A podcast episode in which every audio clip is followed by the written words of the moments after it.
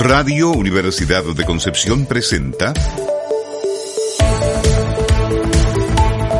Plaza Cívica. Los temas que nos interesan. Una agradable y cordial conversación ciudadana con diferentes actores de la sociedad civil, dirigentes sociales, políticos, culturales y medioambientales con la conducción de Germán Catalán y Amanda López, estudiantes del Magíster en Política y Gobierno. ¿Cómo están amigos y amigas? Bienvenidos a otro programa más de Plaza Cívica, los temas que nos interesan acá, por supuesto, en la radio de la Universidad de Concepción. Como todos los martes me encuentro con mi queridísima compañera radial, Amanda López. Amanda, ¿cómo estás? Muy buenas tardes. Hola Germán, eh, muy bien. ¿Y tú eh, en este primer martes aquí de octubre esperando eh, este nuevo capítulo que se viene bastante entretenido con diferentes temas también como siempre? así que te voy a contar quién es nuestro invitado, ¿te parece? Perfecto, vamos con ello. Estamos con Cristian Estrada, él es profesor de Historia y Geografía de la Universidad de Concepción, también es profesor del Liceo de Niñas y es dirigente del Colegio de Profesores de Concepción. Cristian, eh, muy buenas tardes. Hola, hola, buenas tardes. Hola Cristian, ¿qué tal? Bien aquí. Cristian, eh, para comenzar esta conversación, eh, a mí me gustaría partir por lo más nuevo que, que, hoy se habla en términos educacionales, que es el hecho de, de la adaptación que ha tenido que, sufrir este sistema debido a la pandemia por el, del coronavirus. Eh, tú que tienes la experiencia y lo estás viviendo hoy eh, como profesor en el liceo, si nos puedes contar un poco tu experiencia de las nuevas formas de educar que, que ustedes han tenido que adoptar y cómo crees que esto se va a proyectar a futuro. Bueno, ha sido en realidad una experiencia nueva para todos, o sea, sin excepción, o sea, ni siquiera te digo para los, los jóvenes que están saliendo de pedagogía hoy día estaban preparados para esto, por lo tanto ha sido un aprendizaje tanto para alumnos como para profesores, con lo que con ello conlleva obviamente, con aciertos y errores. Así que un desafío que, que se viene, porque por lo visto esto ya va a quedar instalado, o sea, ya no se va ni desaparece. Cristian, eh, con respecto a, las labores, claro, docentes, y siguiendo la línea de lo que preguntaba Amanda, eh, ¿cómo, has visto tú, tus colegas también, cómo se han ido adaptando a esta nueva forma de, enseñanza? Porque fue un cambio brusco de pasar de, lo, de lo presencial ahora a lo que se trabaja de manera virtual. Bueno, un cambio que llegó a la fuerza, por lo tanto hubo que, tomarlo, y obviamente con las complicaciones, o sea, todos tomando, ¿no cierto?, curso, problemas tecnológicos, porque no teníamos todos los computadores, ¿no es cierto?, para que tuviesen un sistema que te resistiera a todo lo que tú le estás solicitando hoy día. Entonces ha sido bastante complicado y obviamente también con lo que conlleva el tema generacional. O sea, yo te digo, yo ni siquiera sabía existía que se, esta plataforma, o sea, imagínate, y no tengo tanta edad, pero aún así no sabía que existían estas plata, plataformas. Hmm. Cristian también eh, ha sufrido un cambio eh, diferente, ha sido súper eh, quizás para ustedes los profesores y los docentes en general a nivel nacional y también internacional. Esto ha sido, como decía Germán, un cambio brusco y han tenido que buscar diferentes estrategias para poder lograr eh, generar contenido, poder tener la interacción que, que no es la misma que tenían ustedes con los alumnos en el aula, pero desde tu punto de vista de, como profesor y desde tu experiencia, ¿qué estrategias han tenido que implementar para poder lograr una educación que, que sea igual de calidad y que pueda llegar a todos los puntos que se necesitan alcanzar para entregarle a los alumnos? A ver, eh, bueno, eh, obviamente que el tema de la cercanía es un tema muy difícil que lo pueda suplantar porque eh, te cuesta, o sea, por ejemplo, hay alumnas o alumnos que a través de, este sistema no te van a hacer las preguntas como te las hacían en el aula, porque muchas veces como tú estás en, el aula paseándote, ¿no es cierto? Entre ellos van trabajando, haciendo la, tú vas haciendo la retroalimentación en forma inmediata, muchos te preguntan en forma personal, no en grupo, por vergüenza, por distintas razones. Entonces hoy día eso, ellos no te hacen las preguntas. Entonces ahí, ¿qué estrategia? Bueno, eh, te digo ya, todo el liceo tiene mi WhatsApp, todo el, o sea, ya es WhatsApp privado, todo el liceo tiene mi correo, porque a veces por ahí te hacen esas preguntas que antes te las hacían en el aula. Es como en esta forma, en estos momentos estamos supliendo esa cercanía que tú tenías dentro del aula, porque no, no, hay otra forma, porque no te la van a hacer cuando tú estás en la clase en forma directa con los 10, 15 o 30 personas, porque esa, esa vergüenza se mantiene. Claro. Eh, Cristian, continuando con ello, eh, sabemos que la educación municipal no está pasando un, buen momento y en el sentido de, tener recursos y de que esos recursos vayan a ayudar a, los jóvenes a que tengan una educación eh, de calidad.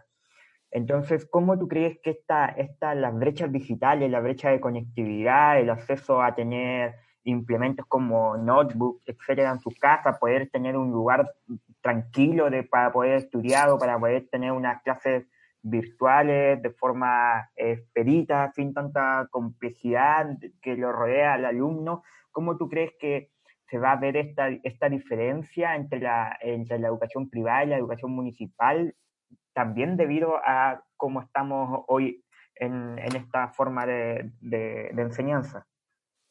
Bueno, lamentablemente es un elemento más que va a aumentar esa brecha, o sea, indudablemente, porque tienes que, como tú lo señalas, justamente el ministerio no ha entregado herramientas ni a alumnos ni a profesores respecto a ese tema. No ha entregado computadores, no ha entregado eh, conexión a Internet, por lo tanto, hoy día tanto profesores como alumnos están con sus propios implementos eh, conectándose para poder, ¿no es cierto?, tener estas clases. Entonces eso ya te abre completamente una brecha nueva. O sea, antes teníamos la, una brecha que estaba clara donde estaba el elemento que te hacía la diferencia, hoy día le agregas otro, otro más, lamentablemente. Claro, eh, Cristian, sabemos que también se viene un, un, proceso constituyente ahora el 25 de octubre, donde todo Chile está bastante expectante respecto del resultado y de lo que pueda ocurrir.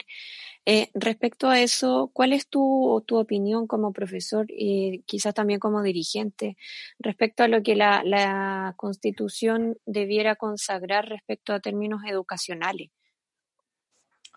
Bueno, a ver, como profesor, obviamente, ¿no es cierto? Y como dirigente también del Colegio de Profesores, eh, el Colegio de Profesores muchos años que viene señalando y venía solicitando un tema de asamblea constituyente. Están en, los movimientos sociales que de años, no solamente que esto del año pasado, sino que muchos años eh, que venían solicitando aquello.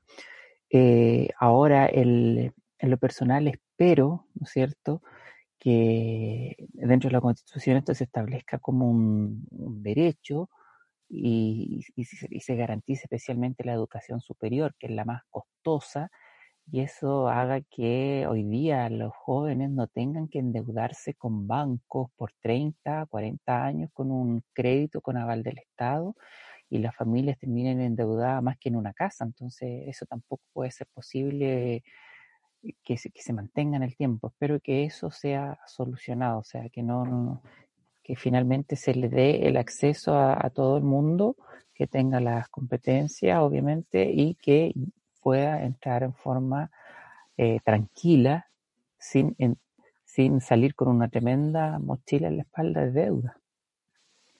Estamos conversando con Cristian Estrada, que es profesor de Historia y Geografía, profesor del Liceo de Niños de Concepción y dirigente del Colegio de Profesores. Cristian, siguiendo con esa misma línea de, cómo, de cómo queremos una nueva constitución y garantizar algunos derechos básicos y, acceso a la educación de calidad, ¿cómo, tú, cómo visualizas tú una educación de calidad o cómo, eh, cómo, cómo crees que debiese ondear, debería eh, mantenerse los, los, sistemas privados, eh, subvencionados, municipales, deberían entregar más recursos, el, ministerio debería preocuparse más de, los colegios municipales, aunque sean de los propios municipios. ¿Cómo crees que tú que, debería manejarse ese sistema?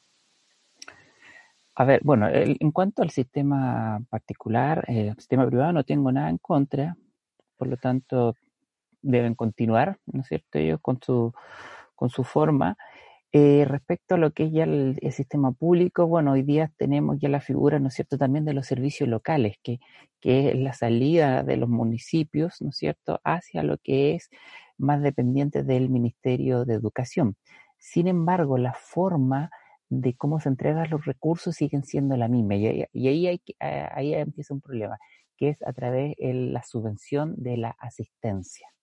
Por lo tanto, a ti, al establecimiento, te llega el dinero de acuerdo al, al promedio de asistencia diaria de tus alumnos. Primer problema, en, los colegios, ¿no es cierto?, que son municipalizados o del servicio local, hay mucha problemática de asistencia debido a que el tipo de alumno que se atiende es distinto al del colegio subvencionado particular, porque hay un tema, ¿no es cierto?, de vulnerabilidad mayor. Entonces, hay, hay una falencia. Eh, y efectivamente, en materia de educación, los recursos, hay muchos recursos, que, mucho dinero que llega del ministerio, pero a veces se va quedando en el camino en otras cosas. Por lo tanto, em, espero que ahí haya un cambio. Al menos, por ejemplo, no entregar una, la subvención al colegio en base a la asistencia diaria, sino que a la matrícula real. Y eso ya te haría un cambio.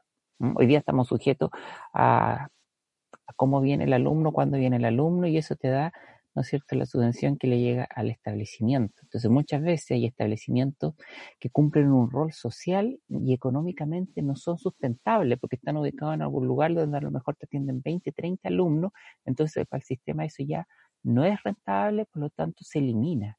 Pero resulta que detrás de eso hay un tema social. Y ese tema social tiene otra connotación económica, otro efecto distinto que no se está midiendo muchas veces. Perfecto. Eh, Cristian, respecto al, tema de las brechas, sabemos que, hoy en Chile existe mucha brecha, social y muchas diferencias en los diferentes estratos, pero en, en, el punto más específico, ¿qué brechas educacionales existen hoy en Chile? A ver, en cuanto a la brecha educacional, yo creo que hay muchos factores uno de hecho está dado, ¿no es cierto?, el tema económico, también tratado el tema cultural y también hay un tema que ahí tiene que haber responsabilidad, hay una responsabilidad, ¿no es cierto?, también de, de quienes son los, hay que, quienes tú educas. ¿Y a qué me refiero con eso? Muchas veces el ministerio tiende a través de sus modificaciones curriculares o sus modificaciones de, en cuanto a, a cómo tú evaluar, tiende a ir cada vez relajando un poco y exigiendo menos. Y lamentablemente eso eh, afecta en qué sentido. Porque muchas veces eh, tú en un sistema subvencionado particular, un sistema particular, hay una exigencia. Y el apoderado no te reclama por esa exigencia, la acepta. Vas a un colegio municipal o a un colegio en el servicio local y las exigencias, si se bajan muchas veces, se hace porque finalmente se te produce alguna problemática al interior de estos establecimientos, donde tú se empiezas a exigir más, muchas veces hace que hayan conflictos. Entonces, al final los mismos educando, los mismos apoderados hacen que el nivel se baje. Entonces, y eso también conlleva una problemática. Muchas veces ellos no lo hacen conscientemente y finalmente estás perjudicando y estás bajando el nivel. Y al bajar el nivel, automáticamente la brecha se, se dispara. Eso también es una responsabilidad que es mutua, sea mutua desde el punto de vista del colegio, donde está toda la planta docente, como también de parte de apoderados y alumnos. se tiende mucho a justificar cosas, no puedo hacer esto, no puedo esto, no tengo este otro, pero también tiene que haber un poco de esfuerzo y a veces eso se ha perdido y eso se ha perdido no tan solo en el tema educacional, ¿ah? sino que también yo lo veo que como sociedad está apuntando mucho de repente al tema eh, tener, tener harto o obtener harto a bajo costo y ojalá casi con ningún sacrificio. Y eso también se está reflejando hoy día. eh, Cristian, siguiendo esa misma línea, eh, cuando uno estudia en, en, la educación municipal, que me tocó vivirlo en el Liceo Enrique Molina, eh, uno ahí puede observar que los alumnos o con mis compañeros no les interesaba la clase. Era una sala de cuarenta y tantos alumnos. Los profesores estaban desmotivados porque los alumnos no querían escuchar, los alumnos eh, le hacían broma a los, a los docentes, los docentes se terminaban yendo a la sala, finalmente no teníamos clases, eh, la clase era muy limitada y como, y como tú bien decías, las exigencias se bajaban porque los alumnos no, había interés de ellos de aprender más. Entonces había un, problema ahí que resultaba eh, y, que además también sumaban los temas que tú hablas de que los alumnos no iban a clase. Por ejemplo, antes habían cursos de la A a la J y, después teníamos cursos de la A a la D. O sea, ¿por qué? Porque los otros cursos se eliminaron porque no había alumnos suficientes. Entonces ya en todo nos reducían y nos ponían en un, par de, cursos. Entonces, ¿cómo podemos, de, las problemáticas que yo pude observar esa vez, eh, cómo podemos fomentar la participación en la educación pública? ¿Cómo podemos eh, cambiar ese paradigma de, una educación que está desgastada a hacer una educación que sea innovadora y una educación que sea, eh, que sea atractiva para, para los para, los alumnos, para los, para los profesores y también para los apoderados?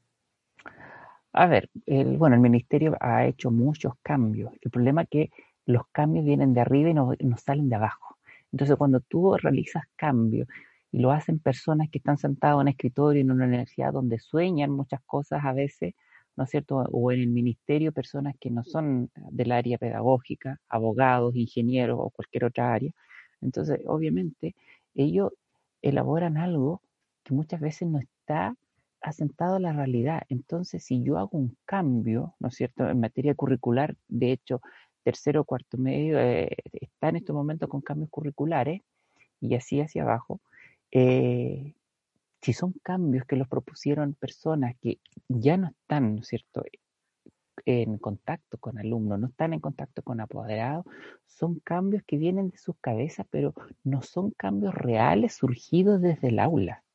Entonces eso también obviamente te, te crea un conflicto, porque tú estás haciendo cambios, pero en un supuesto que yo creo, pero lo he consultado con quienes son los afectados y el problema es que lamentablemente en los cambios educacionales estamos hablando que son cambios a través de generaciones, o sea, los cambios que yo aplico ahora, los efectos los voy a ver en 10 años, 15 años y si no hago lo, que corresponde, eh, tengo tiempo perdido. Entonces, por eso se produce lo que tú decías, que había aburrimiento, claro, porque al niño ya no le interesa o al joven no le interesa lo que hoy día se está viendo porque no está enfocado en lo que ellos realmente quieren saber.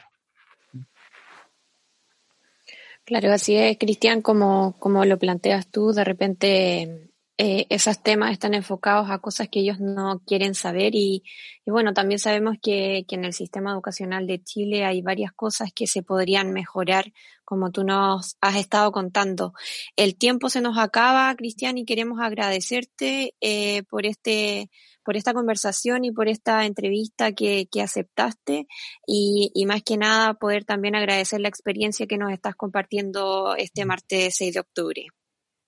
No, gracias a ustedes por invitar a ¿no una instancia más para, para que la gente conozca, porque muchas veces los apoderados desconocen situaciones. Entonces, como te decía, retomaba un poco el tema de lo que, para terminar, lo que es el cambio curricular. A nosotros como profesores no se nos consultó el cambio curricular que se está aplicando ahora.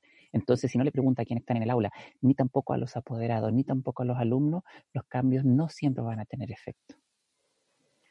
al menos el que se desea. Y eso es algo muy, muy importante.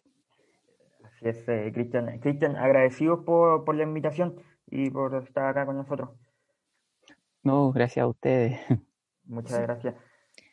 Ahí está Cristian Estrada, profesor de Historia y Geografía, profesor del Liceo de Niñas de Concepción y dirigente del Colegio de Profesores. Amanda, ¿te parece que vayamos a una pausa musical y volvemos con más Plaza Cívica? Me parece perfecto, Germán.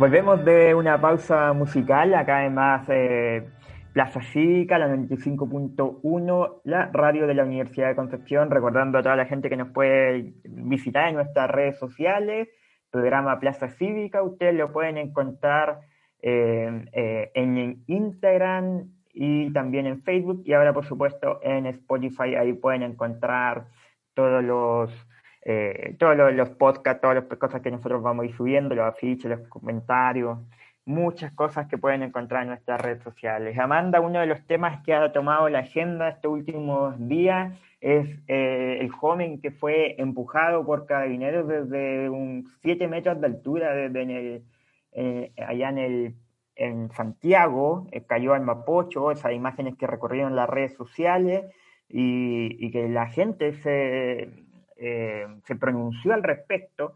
Eh, la Fiscalía también de Centro Norte eh, de- detuvo a carabineros por provocar la caída del adolescente de- desde el río Pionono, allá, desde el puente Pionono, perdón, en el río Mapocho.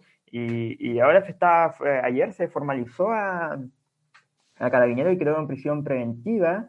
Y bueno, las redes sociales y la opinión pública ardió ya pidiendo la, la, cabeza de, del director general de Carabineros, también eh, una acusación constitucional contra, eh, el, eh, contra el ministro del Interior y también la refundación, algunos llaman de, de Carabineros, que está una institución que está desde 1929. Hay tres cosas relevantes. La acusación constitucional contra el ministro del Interior, eh, los temas de, eh, eh, de la acusación constitucional, sí, como mencioné, y, y, y las otras cosas que, que, que pidieron. Amanda, ¿qué te parece a ti la, la situación que se está viviendo allá en Santiago? Mira, la verdad, Germán, eh, creo que es una situación bastante grave y que, que el tema de, de que la gente esté pidiendo la refundación de Carabineros, que esté pidiendo que, que Mario Rosa se retire de la dirección de, de la institución, esto no Claro. es algo nuevo, no, no es algo nuevo y, y lamentablemente estas cosas se solicitan desde diferentes hechos. Ya sabemos que, que desde el estallido social del 18 de octubre del, del año pasado, eh, Carabineros ha, ejercido diferentes acciones que han dejado a la opinión pública, al debate político también, y, a las personas que, que participan de estas protestas, eh, con una, ah, con un amargor bastante evidente respecto de, cómo funcionan ellos, de, de, por qué ellos ejercen este tipo de, de, acciones y finalmente por qué no se toman las medidas correspondientes como sí se han tomado, por ejemplo, con el profesor que rompió un torniquete o con aquellos que estuvieron eh, también metidos en algún tipo, no sé, de destrucción de la ciudad, por así llamarlo, eh, durante las protestas, pero pero es un hecho gravísimo el que ocurre eh, cuando el joven es empujado al lecho del río Mapocho en medio de manifestaciones. Eh, los videos que se han mostrado y que se han viralizado por las redes sociales son bastante evidentes y, y eso fue lo que finalmente decreta el, el séptimo juzgado de garantía que mm, que le, que le declara y que le decreta la prisión preventiva para este carabinero imputado por un homicidio frustrado tras la caída del menor al río Mapucho. Eh, se destaca mucho lo que dice el, el juzgado, eh, donde se menciona ayer que hay un eh, hay evidenciable peligro para la seguridad a la sociedad con la libertad del imputado. Eso quiere decir que finalmente quienes deben estar encargados de nuestra seguridad pública, de la seguridad ciudadana, que son los carabineros, finalmente están cometiendo este tipo de, de, hechos, de acciones, que, que para mí como ciudadano son gravísimas, pero también son gravísimas desde un punto de vista eh, institucional, el hecho de que, de que muchas personas estén pidiendo la refundación de esta institución. Eh, eh, no es porque sí, no es algo antojadizo eh, y finalmente es porque se han transgredido los derechos humanos en distintas ocasiones y este finalmente es un hecho más que se suma que si bien es es súper impactante. Eh, también lo podemos sumar a las mutilaciones oculares, por ejemplo, eh, a, la, a, la, a, los balines que han recibido en múltiples ocasiones diferentes manifestantes y esto se da en todo el país, no, no es solo algo que ocurre en Santiago, sino que es algo que ha ocurrido acá en Concepción, que ha ocurrido en el norte, que ha ocurrido en el sur y que diferentes uniformados han tenido que finalmente enfrentar formalizaciones por estos actos pero, pero ¿por qué tiene que ocurrir esto? Eso es lo que a mí me gustaría plantear, o sea, ¿por qué tenemos que llegar a este punto de tener que nosotros como ciudadanos exigir que Mario Rosa se vaya, que se refunde la institución, eh, eh, frente a la responsabilidad que debería tener Carabinero? O sea, no, no, para mí no, no concibe el hecho de que un carabinero haya empujado a un manifestante por hacia el río Mapocho y, y que además eh, en un principio ellos lo hayan negado. Es decir, el video es evidente, lo dijo, lo dijeron los fiscales encargados del caso. Entonces, ¿por qué negar eh, acciones que, han sucedido y que nosotros hemos podido evidenciar finalmente, no solo por las redes sociales, sino que la gente que estaba ahí manifestándose ese día lo vio, lo pudo observar y fueron ellos los que tuvieron que, ir en, ayuda de este joven, eh, porque sabemos que Carabineros tampoco se hizo cargo una vez que, él quedó tirado sobre las aguas del Mapocho. Así es, Amanda. Eh, distintos hechos han marcado a, a Carabineros en los últimos eh, en los últimos años, por ejemplo, sin ir más lejos, el caso de Camilo Catellanca, que, que fue eh, asesinado en Temucuicuy, y, eh, y este fue por un disparo, un proyectil que fue de una persona, de un carabinero del comando Jungla, este comunero mapuche fue asesinado por la espalda, y, y, que finalmente también repercute, eh, repercute en las eh, acciones que comete Carabineros con respecto a, a, a, la población. O sea, estos son, pareciera que no son hechos aislados, o sea, no es que pareciera, no son hechos aislados finalmente y, y esto ya es porque la institución está desgastada, eh, una institución que ha, le ha fallado a, a, la ciudadanía, le ha dado la espalda, ha sido eh, un actor del mundo,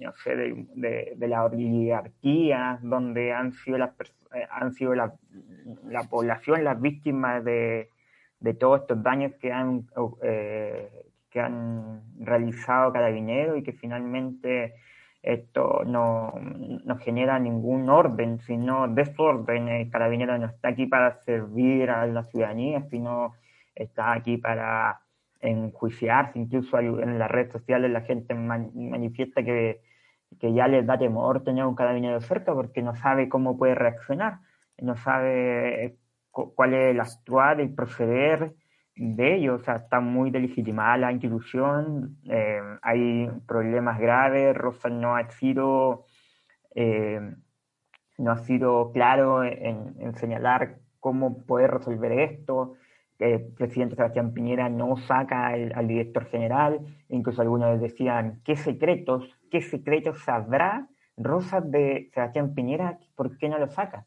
sea, ¿qué, ¿cuál es la implicancia ahí de, de, por qué ocurren estas cosas? Entonces, eh, ahí hay un problema, un problema grave y que esperamos que se busque la solución. Ya, ya se lo en la Cámara de Diputados, si mal no recuerdo, fue quien le dijo eh, a el, Congreso le dijo al presidente que no iban a aprobar el presupuesto de Carabineros si es que no habían se toman cartas en el asunto, así que ahí ya está, ya hay una una postura de los parlamentarios y parlamentarias con respecto de eh, cómo se va a, a, llevar este tema de carabineros, Amanda, pero tú también nos tienes otro tema, un tema un poco, quizá un poco más alegre, Amanda.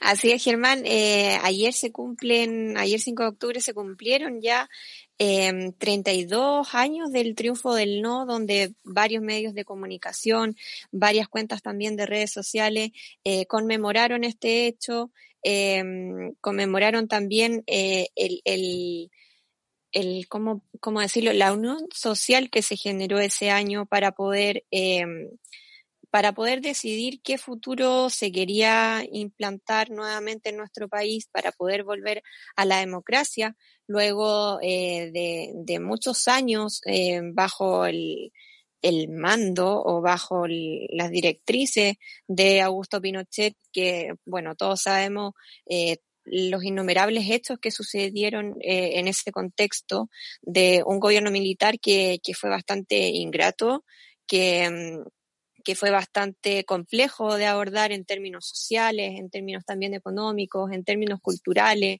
Eh, sabemos que, que, a nivel nacional se vivió un proceso eh, muy demandante también en términos eh, políticos.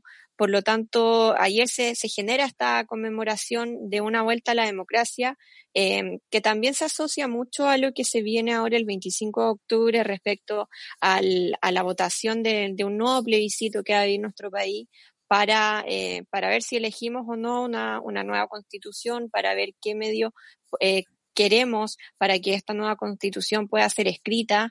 Eh, por lo tanto, se generan diferentes conmemoraciones, algunas muy emotivas, algunas un poco más objetivas, pero si bien es cierto, eh, eh, cada uno podrá tener su posición respecto a este hecho. No podemos negar que fue un hecho eh, histórico para Chile, que fue un hecho eh, que muchos pueden recordar como, como un cambio generacional también, como un cambio cultural y social también. Por lo tanto, eh, es algo, es un tema que, que teníamos que conversar hoy y, y, y bueno, Germán, yo no sé cuál es tu posición o qué es lo que opinas respecto a este hito.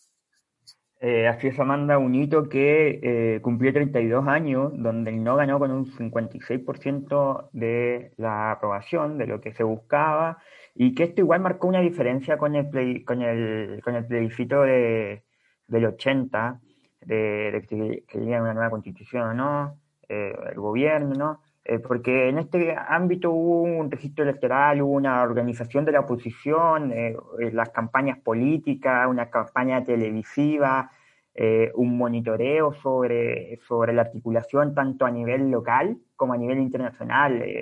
se muestra a través de los registros como también desde afuera, desde distintas latitudes del país, como de distintos países, como Colombia, Suecia, se estaba haciendo una campaña del no eh, y que realmente incluyó todo un aparataje democrático y, y que más de siete personas eh, registradas votaron y, y, pudieron manifestar su opción, de su opción de, del no y poder aprobar esto. Entonces, la verdad, eh, fue un, un, acierto, fue un, un, un trabajo realizado donde eh, se hizo una concentración de los partidos por el no, que fueron más de 16 colectividades que, que realizaban toda esta posición contra el régimen militar y que después finalmente pasaban a llamarse la, eh, la concertación de partidos por la democracia, después empezaron a salir nuevos partidos, nuevos pactos, y ahí empezó a gestarse todo esto de la, la- actual democracia la que estamos viviendo, los, los partidos que empezaban a emerger ahí, figuras como Ricardo Lagos, por ejemplo, que después terminaría siendo presidente de la República. Eh, claro, eh, uno después de 32 años eh, se pregunta ¿qué, qué nos, qué nos queda por hacer ahora, qué es lo que necesitamos, dónde, dónde, dónde pretendemos, dónde apuntamos como, como sociedad, y ahí es cuando entramos de nuevo en la discusión y, y levantamos el tema de constitucional, donde para dónde queremos que vaya esta, esta constitución, Amanda, donde nosotros eh, para cuánto tiempo la queremos, los países un poco más desarrollados eh, proyectan constituciones de 30 años, eh, entonces nosotros más o menos ya necesitamos proyectar una, una, una constitución de esa proximidad de años, donde eh, por mí tienen que velar valores fundamentales que son los sociales, ambientales, económicos, culturales, y, y, y que esos primen por, por sobre otros, y, y digamos que se forme una, una armonía social y que esta se pueda mantener con un desarrollo sostenible en nuestro país, preocupándonos de, de las comunidades, de los sectores rurales, preocupándonos de, de nuestro país, que un, dos millones de personas viven en las áreas rurales y lamentablemente hoy en día la pobreza se, se asocia a ruralidad, donde no debería ser así, la, la ruralidad debería asociarse a la riqueza cultural como visión que tiene nuestro país. Amanda, em, Cuéntame. se nos hace cortito este espacio, así que eh, ¿te parece que vayamos a, a una pausa musical? Vamos a una pausa musical entonces y ya volvemos con más Plaza Cívica.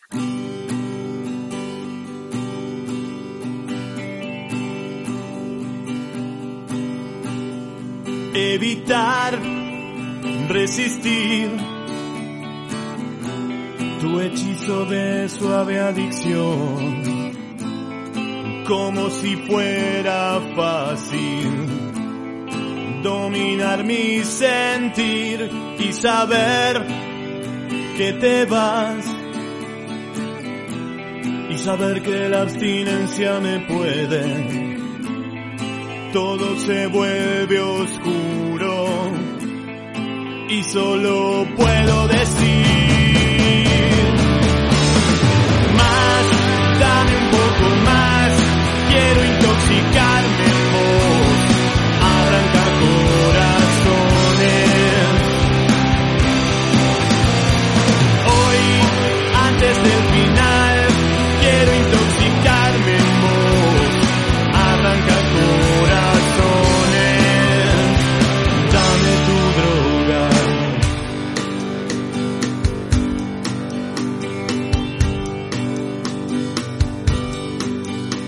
pensar que una vez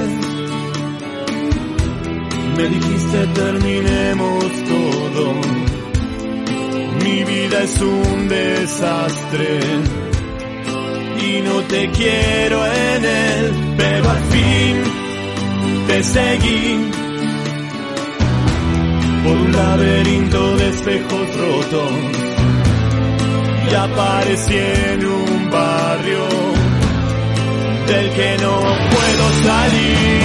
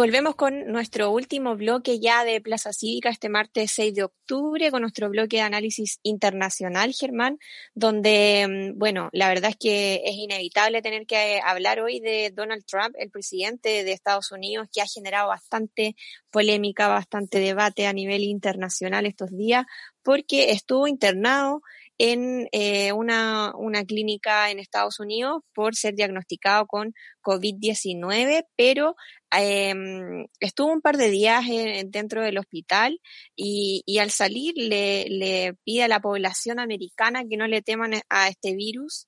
Eh, él destaca que se siente mejor, mucho mejor que hace 20 años, por lo tanto, eh, sus declaraciones siempre han sido bastante al hueso, han sido bastante em, quizás frontales, han sido un poco polémicas y, y, por lo tanto la opinión pública a nivel internacional eh, también ha recalcado el comportamiento que ha tenido el mandatario estadounidense eh, debido eh, a que muchos quizás han cuestionado que él quizás haya podido tener coronavirus, otros otros no lo niegan, pero sí creen que, que su que su relación que tiene con, los medios de comunicación ha generado un manejo informativo bastante fuerte respecto a esto y em, por lo tanto lo han lo han perjudicado de alguna manera, pero también eh, no podemos dejar de destacar que luego del debate que se vivió junto al,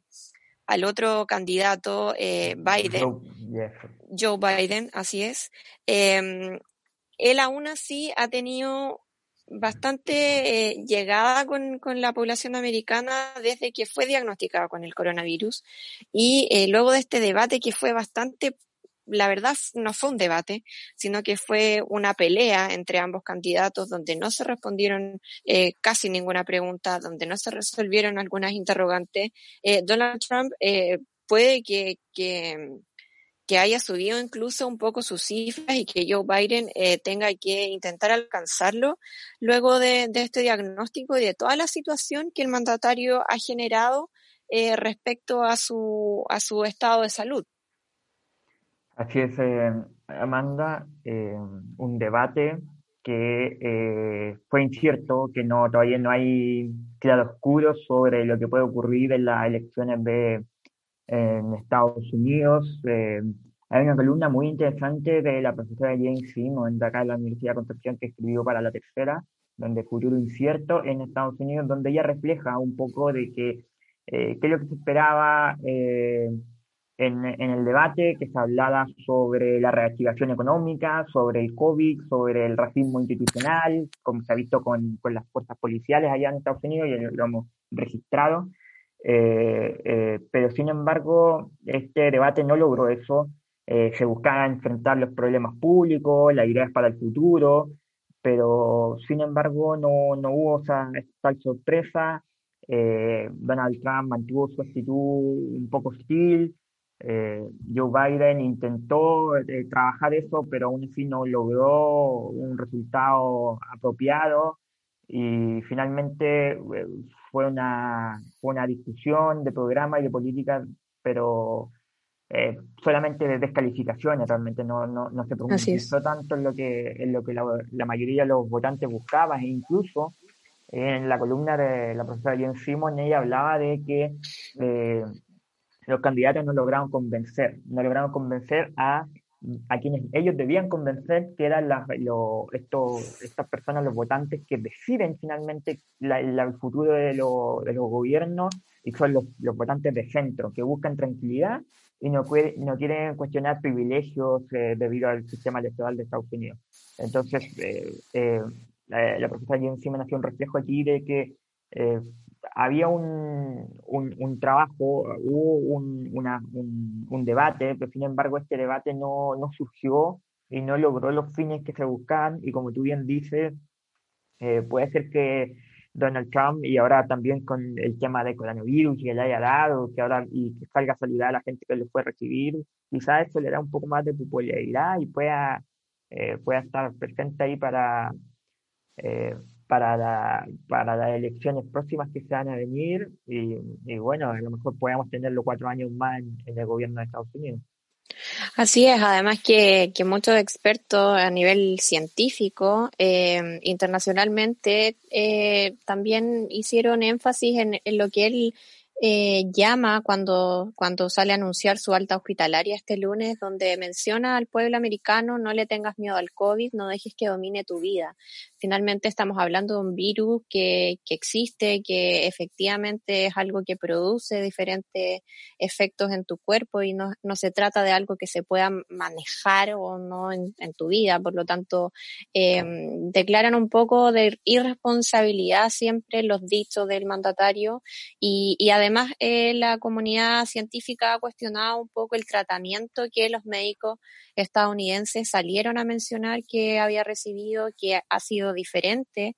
Eh, aquellos, aquellos pacientes que reciben eh, tratamientos en, en, Estados Unidos porque se les ha suministrado anticuerpos, eh, aspirina, esteroides, medicamentos experimentales eh, a vitamina D, a zinc, diferentes suministros que, que los pacientes no suelen recibir en el país y, y, fue confirmado por sus propios médicos. Por lo tanto, la comunidad científica también ahí salió a dar su, sus declaraciones y sus inquietudes frente a esta situación, Germán. Así es, eh, preparándose para las elecciones que se vendrán el 3 de noviembre, ahí Joe Biden y el actual presidente Donald Trump. Amanda, eh, se nos acaba el tiempo, estamos ahí eh, agradecidos eh, de la agradecidos enormemente de la sintonía de las personas que nos, estuvieron escuchando, que nos van a escuchar posteriormente en Spotify o en alguna otra red social. Agradecido también de tu compañía, de Fidel que también está aquí en los controles. No puedo decir que nos vamos a ver la próxima semana, porque la próxima semana no vamos a tener plaza cívica, pero sí nos vamos a ver la siguiente semana, que va a ser la, eh, esa semana decisiva, ¿ah? la semana del 25 de octubre, esa semana que decide todo. Así que vamos a tener ahí eh, temas que contar sobre eso. Nos reencontramos el próximo martes 20 de octubre acá en Plaza Cívica, Amanda. Así es, Germán, nos reencontramos entonces en la semana del 25 de octubre, donde vamos a tener harto, harto paño que cortar y harto que, que poder analizar también siempre muy agradecida de Fidel que está ahí acompañándonos en los controles y de todos quienes nos, nos escuchan todos los martes eh, por la radio UDEC y también quienes se integran ahí a Spotify a escuchar nuestros podcasts cuando no, no hay tiempo. Un abrazo Germán y, nos reencontramos entonces el 20 de octubre. es, un abrazo Amanda eh, y nos reencontramos el 20 de octubre. Muchas gracias. Chao, chao. Hemos presentado Plaza Cívica. Una agradable y cordial conversación ciudadana con diferentes actores de la sociedad civil, dirigentes sociales, políticos, culturales y medioambientales, con la conducción de Germán Catalán y Amanda López, estudiantes del Magíster en Política y Gobierno.